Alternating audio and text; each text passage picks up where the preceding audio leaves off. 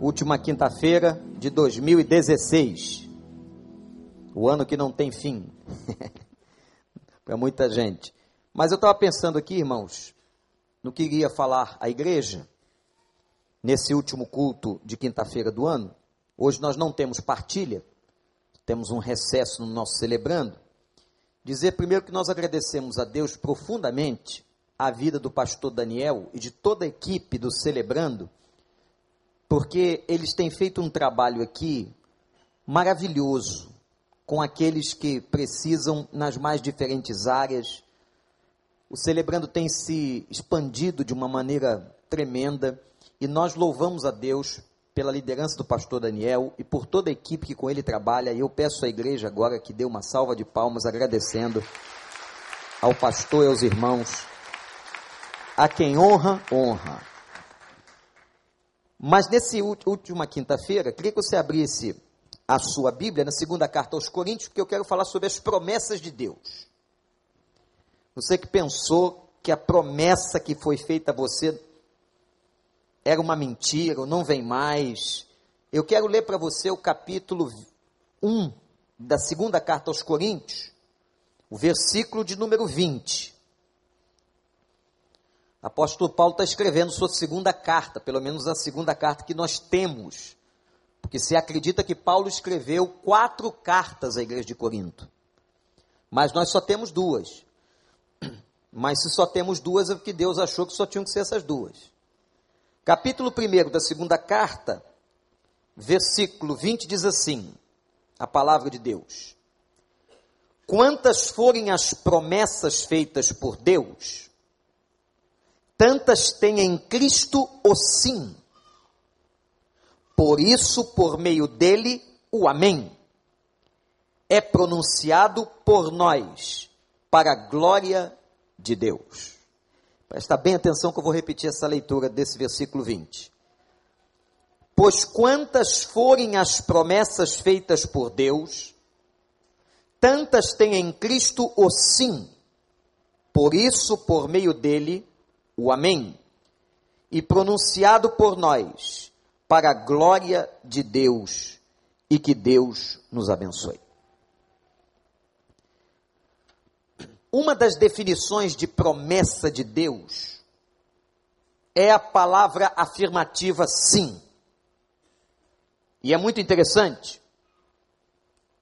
Por que, que a palavra sim está associada às promessas de Deus? Não só por causa de uma semântica grega do texto, mas interessante observar que na vida, na nossa vida, nós temos muitos nãos. Quem é que sabe aqui quantos não já levou na vida? nós já levamos muitos nãos. E eu não me refiro somente à questão da época do namoro, não, estou falando de todos os nãos que a gente levou na vida profissional, coisas que nós queríamos fazer e a vida nos disse não. Quantos nãos você levou, por exemplo, esse ano? E dependendo do contexto, o não que a gente recebe é constrangedor, não é verdade? Dependendo do contexto que a gente recebeu o não, às vezes pode ter sido até em público, o não é constrangedor. O não pode até destruir a vida de algumas pessoas. E pior fica também a imagem daquele que lhe deu o não. É muito interessante isso. A gente fica com uma raiva danada daquele que nos deu o não. Geralmente, a imagem que a gente tem daquela pessoa se transforma até naquela hora. Você gostava muito dela, mas ela te deu um não, ela passou imediatamente a ser uma pessoa ruim. A imagem de uma pessoa que dá não, ou que diz não a você, é a imagem de um castrador. De uma pessoa que frustrou você, interrompeu um sonho. Aquele que trouxe um desgosto para você. Mas agora eu quero que você imagine que Deus sempre está na nossa vida, e muitas vezes, neste lugar no lugar daquela pessoa que diz não para você. Nós sabemos que Deus não nos diz apenas o sim, mas Deus nos diz o não. E quando Deus diz não e disse não para você esse ano, isso foi muito importante. Dê graças a Deus pelos nãos de Deus na sua vida. Porque se Deus disse não a qualquer intenção, a qualquer projeto, a qualquer desejo, é porque isso não seria bom para a sua vida nesse tempo e nesta hora. Então louve a Deus por todos os nãos que Deus te deu. Louvado seja Deus, que pode até ter interrompido você de um acidente, ter te dado um livramento. Não é verdade? Aquele jogador da Chapecoense, que não entrou no avião porque havia se machucado. Teve um outro que foi suspenso. Ele deve ter ficado muito chateado. Logo na final de uma competição internacional, eu não vou. Levei um não. Mas depois, ele certamente agradeceu a Deus, sem entender por quê, que a soberania de Deus o poupou. Então, às vezes, Deus nos dá um não, está nos dando livramento. Amém, irmãos? Está nos protegendo, está tirando a nossa vida do risco e do perigo. Agora, vamos voltar ao texto, que é só um versículo, Paulo está dizendo que em Cristo as promessas de Deus trazem os seus sims. O que significa isso? E Paulo diz ainda que todas as promessas de Deus, que Deus faz a nós, são cumpridas através da figura e da pessoa de Cristo. Os coríntios a quem Paulo está dirigindo essa carta podiam duvidar de tudo, mas nunca duvide da palavra de Deus. Você pode duvidar do que você quiser, mas não duvide das promessas que Deus fez para você. Cada promessa que você tem de Deus, que pode até não ter se cumprido ainda, é um sim de Deus na sua vida que virá em tempo oportuno. Porque o nosso Deus não é Deus do não, nosso Deus é Deus do sim. Deus tem promessas para nós. Me lembro agora do texto de Pedro, segunda carta de Pedro, quando ele faz a seguinte declaração: Ele nos deu as suas grandiosas e preciosas promessas, para que por elas participemos da natureza divina. Quando Deus te dá uma promessa, quando Deus faz uma promessa se cumprir na sua vida, o que Pedro está ensinando na sua carta é que a gente passa a experimentar a natureza de Deus, a bondade de Deus, a fidelidade de Deus, a misericórdia de Deus. Quando você está usufruindo da promessa, o Senhor está deixando você participar de quem Ele é, de como Ele é, a sua bondade e o seu amor. Eu quero aqui colocar alguns pontos importantes sobre as promessas de Deus. Se você quiser anotar aí no coração, pode anotar. A Bíblia fala das qualificações das promessas de Deus. Em vários textos, a Bíblia diz o seguinte: as promessas de Deus são boas, as promessas de Deus são santas. Isso é interessante. Porque às vezes eu posso estar achando que alguma coisa é promessa de Deus para mim, mas se não tiver revestida de santidade, não vem de Deus. Às vezes eu estou pensando que uma promessa, que aquilo é promessa do Senhor, ou que aquilo que eu almejo está se confundindo com uma promessa de Deus. Mas você pode fazer a seguinte pergunta: isso que eu estou almejando é revestido de santidade? Se não é revestido de santidade, não é promessa de Deus, porque a promessa de Deus, as promessas do Senhor são santas. Revestidas de bondade, de pureza e não de pecado. Então as promessas de Deus são boas, são santas. As promessas de Deus são grandes preciosas e são infalíveis. Como eu disse aqui há pouco, meu irmão, minha irmã, não aconteceu em 2016. Você está esperando, Deus te deu uma promessa, veio realmente de Deus, é palavra de Deus para a sua vida. Aguarde no Senhor, entrega o teu caminho ao Senhor, confia nele e ele tudo fará. Louvado seja o nome do Senhor. Agora tem outro ponto, segundo ponto sobre promessas de Deus na Bíblia.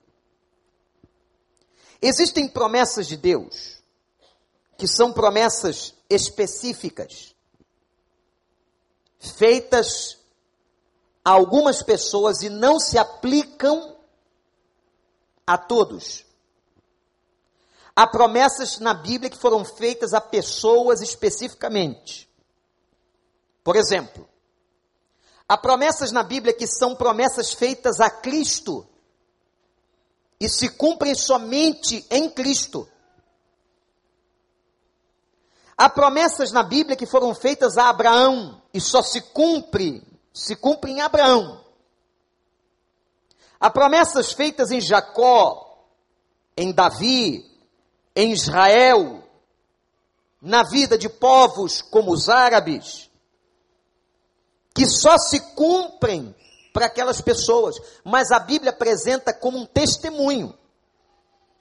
No Novo Testamento nós temos um exemplo de um erro bíblico que nós cometemos de interpretação. Quando achamos que a promessa feita ao carcereiro de Filipe é uma promessa para todo mundo, não é. Qual foi a promessa feita ao carcereiro de Filipe? Eu e minha casa Foi essa? Você e a tua casa serão salvos. Palavra do apóstolo Paulo. Então a gente diz assim: bom, então é uma promessa da Bíblia para a minha família. Não é. Essa promessa se cumpriu e foi feita ao carcereiro de Filipe. Por isso que muita gente às vezes se frustra por falta de conhecimento da palavra e por inter interpretação equivocada da palavra. Aquela experiência, pode ser que a sua família todos venham se converter, mas pode ser que na sua família uma pessoa não venha se converter. Então, o que é promessa feita a mim e o que é promessa feita ao outro? Então, a primeira coisa que eu quero chamar a atenção é que há promessas específicas para pessoas específicas. Outro aspecto, há promessas na Bíblia feitas para todos nós. Exemplo, pastor. Eu vou aqui dar exemplos de promessas que foram feitas para toda a igreja, para todos os crentes. Por exemplo, a promessa da vida eterna para aqueles que creem. Só essa a gente podia ir embora para casa, porque essa se basta em si mesma. Aleluia. Eu não preciso de nada mais. Amém, gente? Pode dar um glória a Deus aí? A promessa da vida eterna se basta em si mesmo. Mas ainda outras. A promessa de perdão. Você sabia que é a promessa de perdão?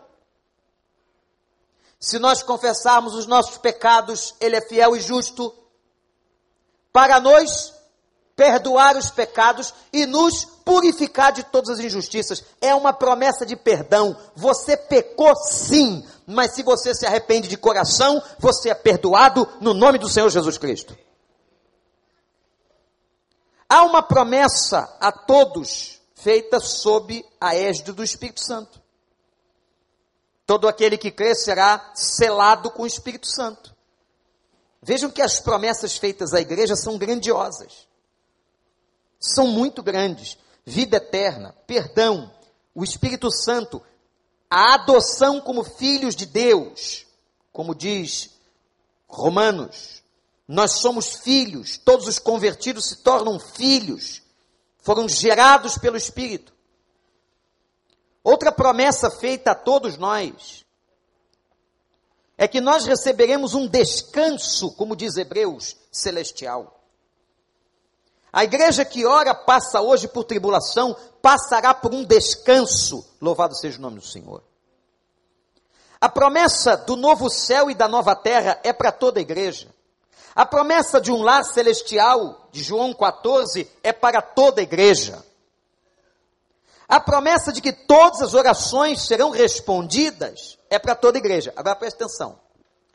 Eu não disse que as orações serão atendidas. Eu disse que elas serão respondidas. Deus não prometeu dizer sim a todos os seus pedidos, mas Ele promete dar uma resposta. Pode ser que a resposta que Ele vai te dar não seja hoje. Ele diga para você: espera que eu vou responder no tempo certo. Mas todas as nossas orações vão ter respostas do Senhor. Todas as nossas orações serão respondidas. Outro aspecto interessante das promessas de Deus que eu quero chamar a atenção é que há promessas de Deus que são feitas por Deus para todos, para momentos determinados. Por exemplo, há promessas de livramento na Bíblia. Que Deus pode prometer a você por uma situação específica, por um momento específico promessa determinada para um tempo específico. A mesma coisa são as promessas de consolo, vindas da parte de Deus para você num tempo específico, numa hora específica. A mesma coisa se dá com as enfermidades, promessa de cura de enfermidade. Por quê? Porque não sabemos a extensão do mistério de Deus, ele pode curar você de uma enfermidade, mas você pode morrer da outra. Agora, por que, que ele curou você de uma enfermidade e você acaba morrendo da outra? Isso é um ato que pertence aos mistérios e à soberania de Deus. Por que, que ele cura um cego e não cura o outro? Por que, que ele não curou todos os cegos de Jericó? Por que ele não curou todos aqueles paralíticos do tanque de Betesda? Só curou um, tinham tantos. Os gestos, os atos da soberania de Deus não podem por nós serem questionados. Nós só temos que dizer o seguinte: Jesus Cristo é o Senhor. Ele sabe o que está fazendo, ou não? Ele sabe o que está fazendo. Eu me lembro de um, um aconselhamento pastoral que eu tive uma experiência muito interessante. Quando uma irmã de nossa igreja perdeu sua mãe. Sua mãe era uma mulher muito ativa, crente fiel, daquelas mulheres de oração, membro da Igreja Batista de Itacuruçá. E essa senhora morreu atropelada em Belo Horizonte. Foi para uma festa, uma cerimônia da família. E essa irmã, filha dela, membro da igreja, vem ao gabinete, pastor, por quê? Por que, que a minha mãe, tão fiel a Deus, mulher de oração, morre de uma maneira tão trágica, atropelada, numa cidade onde nem morava? Me lembro daquela experiência de ter pedido a Deus uma orientação para dar uma resposta àquela irmã bíblica, uma resposta bíblica. E eu disse, irmã, eu vou lhe explicar o fenômeno físico. O fenômeno físico foi o seguinte: um carro que em velocidade pode pesar toneladas, bateu no corpo da sua mãe com 70 quilos, que é, estava em condição inferior a nível de resistência, e é claro que nesse conflito o caminhão, o carro foi mais forte e venceu. Então a explicação física é de que a sua mãe não resistiu ao impacto da batida do carro. O seu corpo era mais frágil, perdeu. Vamos sair da explicação física, vamos para o âmbito espiritual. Primeira pergunta que você pode fazer é: Deus podia ter livrado a minha mãe daquele atropelamento? Podia. Ou não? Claro que podia. Por que não fez? Por um ato exclusivo da sua soberania. por um mistério que na nós Deus não revela. Como eu disse aqui no outro dia, no dia que caiu aquele avião com tantos atletas de alta performance, eles morreram. E centenas de pessoas estão agora no INCA e no Instituto do Coração à beira da morte. E não morrem. Por que é que morre um e não morre o outro? Por que é que um que está em estado terminal não é levado e aquele que está cheio de saúde é levado imediatamente? Você vai responder isso? Não tem condições, isso é ato da soberania de Deus. Irmãos, que eu quero dizer e ensinar agora biblicamente que nós temos que respeitar os atos da soberania dizer, de Deus e dizer: como Jó disse: o Senhor deu, o Senhor tirou. E o que, que ele diz mais? Bendito seja o nome do Senhor. Você pode repetir esse texto comigo? O Senhor deu, o Senhor tirou. Bendito seja o nome do Senhor. Não foi ato seu, não foi culpa sua, não foi intencionalidade. Então, há promessas de Deus, irmãos, que vem para momentos específicos.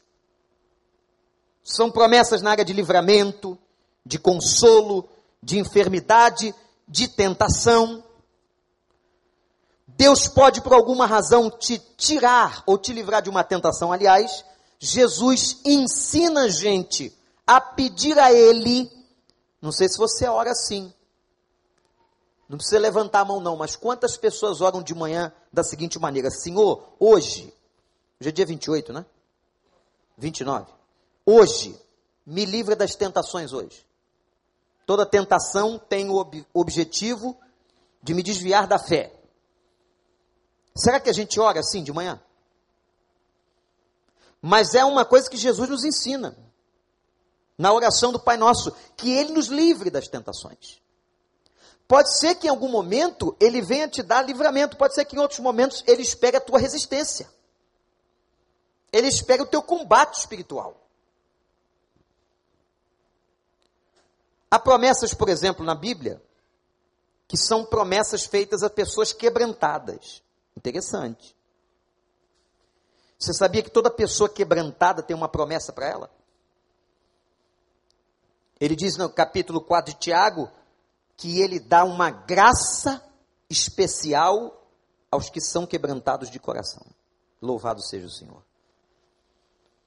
Uma pessoa quebrantada, irmãos e irmãs, é uma pessoa que vai receber uma bênção toda especial da graça de Deus.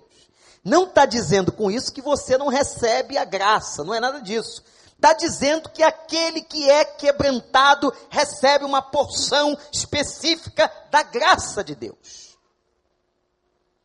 Como não diz também que quem não é dizimista não vai ser abençoado no seu trabalho. Não, a Bíblia não diz isso não vai ser abençoado na sua Bíblia finan vida financeira. Não, a Bíblia não diz isso. Mas a Bíblia diz sim que aquele que faz e obedece a palavra no sentido de ser dizimista recebe uma benção especial nessa área da sua vida.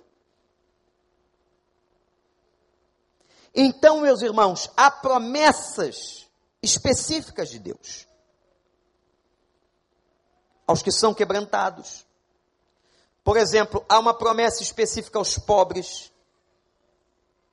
Há promessas específicas àqueles que buscam ao Senhor.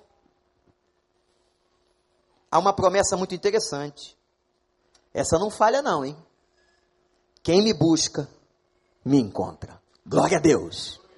Pode ser hoje de madrugada, pode ser amanhã, pode ser de tarde. Você está, nós estamos no tempo da graça, no tempo da porta aberta. A porta não se fechou. O Senhor está olhando para nós. Ele está dizendo o seguinte: meu filho, eu estou aqui, precisando de mim. É só olhar, é só clamar e eu te ouvirei.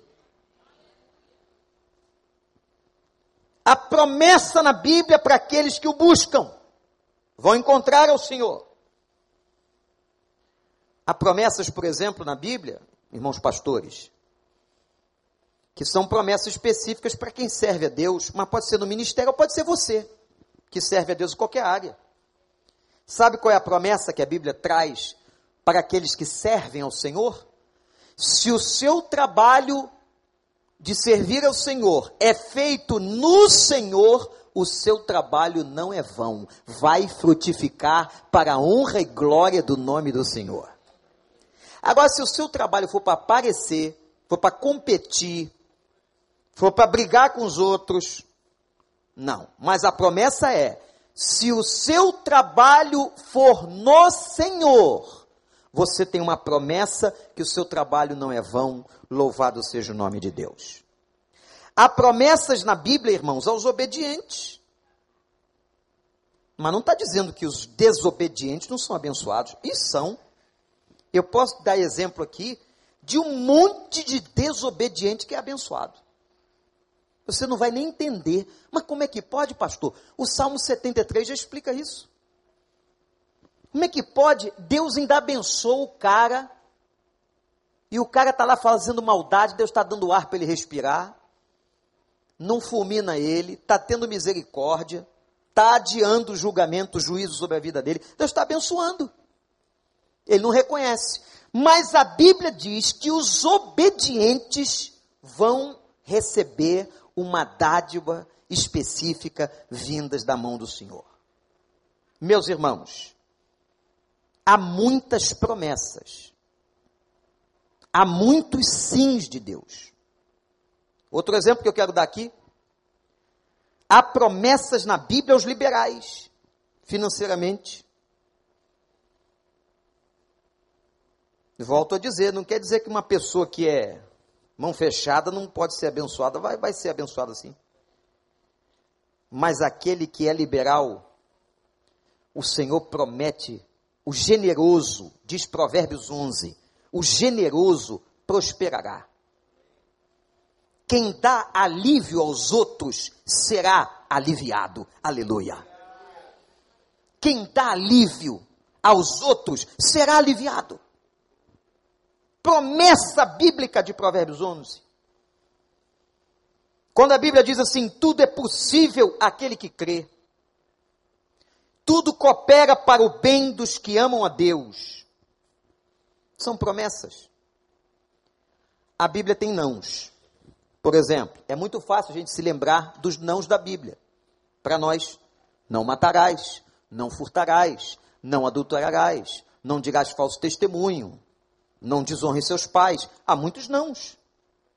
Mas eu quero dizer aos irmãos, nessa última quinta-feira de 2016, que há muito mais sims de Deus para a tua vida do que nãos nas promessas feitas na sua palavra. E aí Paulo diz assim, terminando a nossa exegese do versículo: Cristo é a nossa garantia. O que garante que eu vou receber a promessa? Alguém te faz uma promessa hoje, tá ruim para acreditar, hein, gente? Tá ruim para acreditar. Porque as pessoas estão perdendo a palavra e mais. Se as pessoas, a gente não pode acreditar no que as pessoas falam, hoje está difícil também de se acreditar no que as pessoas escrevem. Ah, mas o cara fez um contrato comigo. Eu soube de pessoas ligadas ao mercado imobiliário que há pessoas hoje que estão fazendo contratos imobiliários sabendo que não vão pagar os aluguéis. Apenas para tomar posse do imóvel por um tempo. E depois? Ah, depois briga na justiça. Vai levar muito tempo mesmo. A nossa justiça é lenta. Aí o cara sai dali e vai achar outro, pode ter certeza. Vai achar outro lugar para fazer a mesma coisa. Hoje nós não temos garantia de nada. Então quem é que vai te dar garantias das promessas de Deus? E Deus conhecendo nosso coração desconfiado e a nossa situação, ele diz assim: fiquem tranquilos, a garantia que eu dou a vocês é a figura e a pessoa de Cristo Jesus. Ele é o nosso sim. Ele ratifica as nossas promessas. Ele é a nossa garantia. A cruz é a maior prova. Porque a palavra de Deus diz: se ele entregou o seu filho por nós, como não nos dará com ele todas as outras coisas? Ora, aquele que te abençoou, dando algo maior, superior, extraordinário, as outras coisas, gente, são fichinhas. Louvado seja o nome do Senhor.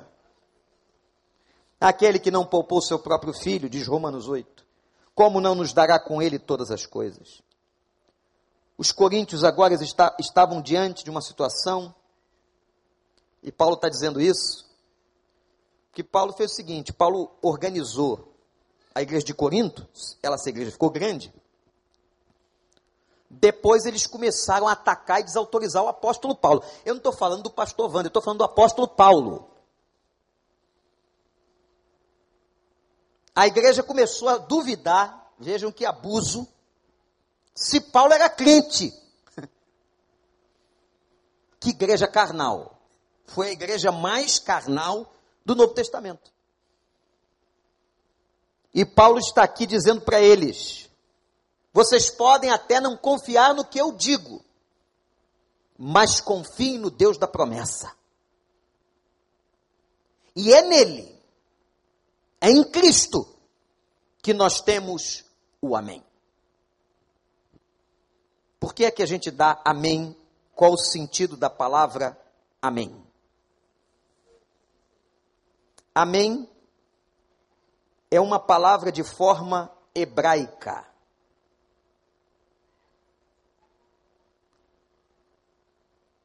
Amém, na sua forma hebraica, que no grego, na sua tradução, é nai, que significa sim. Por isso que a Bíblia e o texto está dizendo que seja assim. Quando você fala o amém, você está falando que assim seja. Então, cuidado quando você fala amém. Tem gente que tem visto de falar amém. E fala amém para coisas absolutamente equivocadas. Alguém dando um testemunho dizendo da tragédia que aconteceu na sua casa, a pessoa, amém. Não, ele estava dizendo a parte ruim da tragédia. Nós dizemos sim àquilo que é a bênção de Deus. Sempre usado pela igreja. Sempre usado pela igreja primitiva após as orações, as leituras e os testemunhos. Lia-se a palavra de Deus, amém. Era feita uma oração, amém. Amém não é ponto final. Amém é o significado, sim. A promessa de Deus nisso vai se cumprir. É ato de confiança, é ato de fé, é ato de concordância final. Em nome de Jesus. Amém. Por isso, irmãos, está acabando o ano. Não sei como esse ano foi para você. Mas se você é crente, sai daqui tranquilo. Porque apesar da vida ter te dado alguns nãos, esses nãos permitidos por Deus podem ter sido livramentos para você. E saiba de outra coisa: a Bíblia está repleta de sims para a sua vida. E que esses sims sejam creditados todos na nossa conta, na nossa vida espiritual, na certeza que todas as promessas de Deus se cumprirão, porque Ele está dizendo para você hoje à noite: sim, aquilo que eu te prometi, eu vou cumprir na sua vida, no tempo determinado por mim. Aguarde, espera no Senhor. Que Ele nos abençoe. Vamos ficar em pé, igreja. E vamos terminar o nosso culto agradecendo ao Senhor, saindo daqui na certeza de que tem muitos sims para nós, muitas promessas. Feche os seus olhos agora e ore. Eu queria que você, particularmente, agradecesse os sims que Deus já cumpriu e, pela fé, agradeça os sims que Ele ainda trará na sua história, na sua existência. Deus é fiel.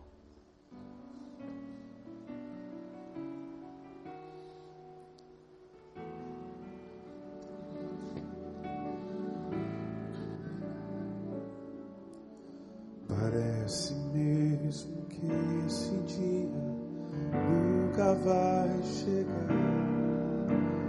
Parece mesmo que suas promessas eu não vou viver. Possuir a terra onde a honra, leite mel, com meus filhos ao redor, ver suas sobre os meus.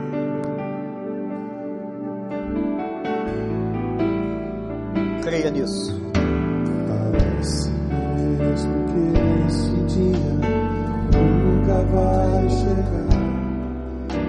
Parece mesmo que suas promessas eu não vou viver. Só parece. Possuir a terra onde a honra, leite mel, com meus filhos ao redor, ver suas bênçãos sobre os meus.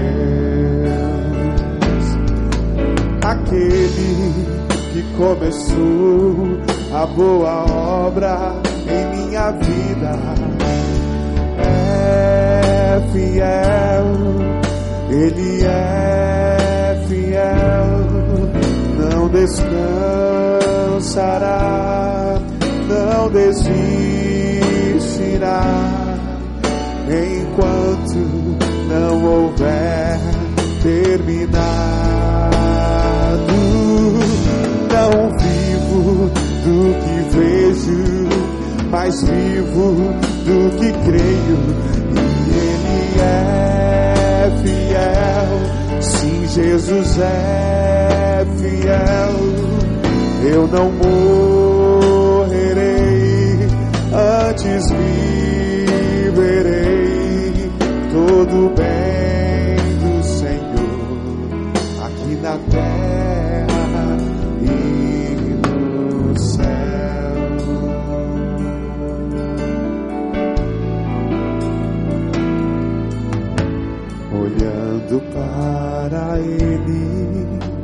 eu entro em seu altar. Você pode cantar isso?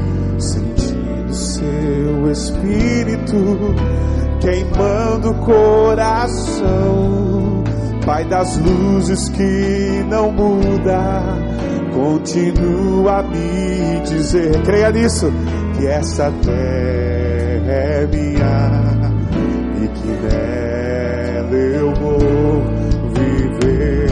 Aquele, aquele que começou a boa obra em minha vida.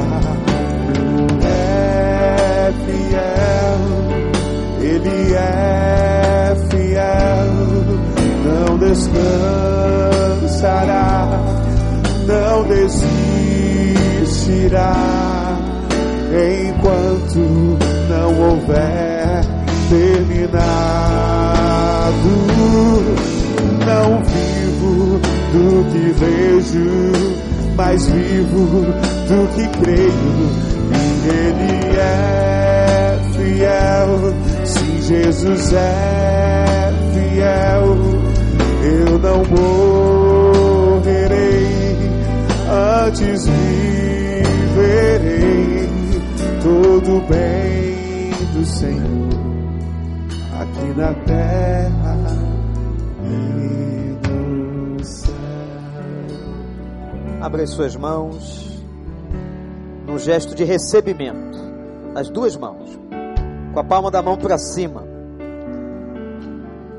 Senhor, nós cremos. Queremos confessar-te nosso credo. Nós cremos que todas as promessas que o Senhor tem para nós vão se cumprir. No tempo do Senhor. Estamos aqui para te pedir perdão pela nossa inquietação e ansiedade.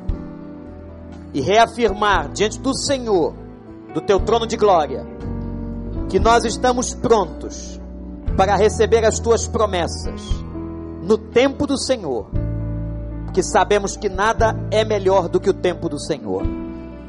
Derrama sobre nós todas as promessas da tua palavra, não porque mereçamos, mas em Cristo Jesus, a nossa garantia.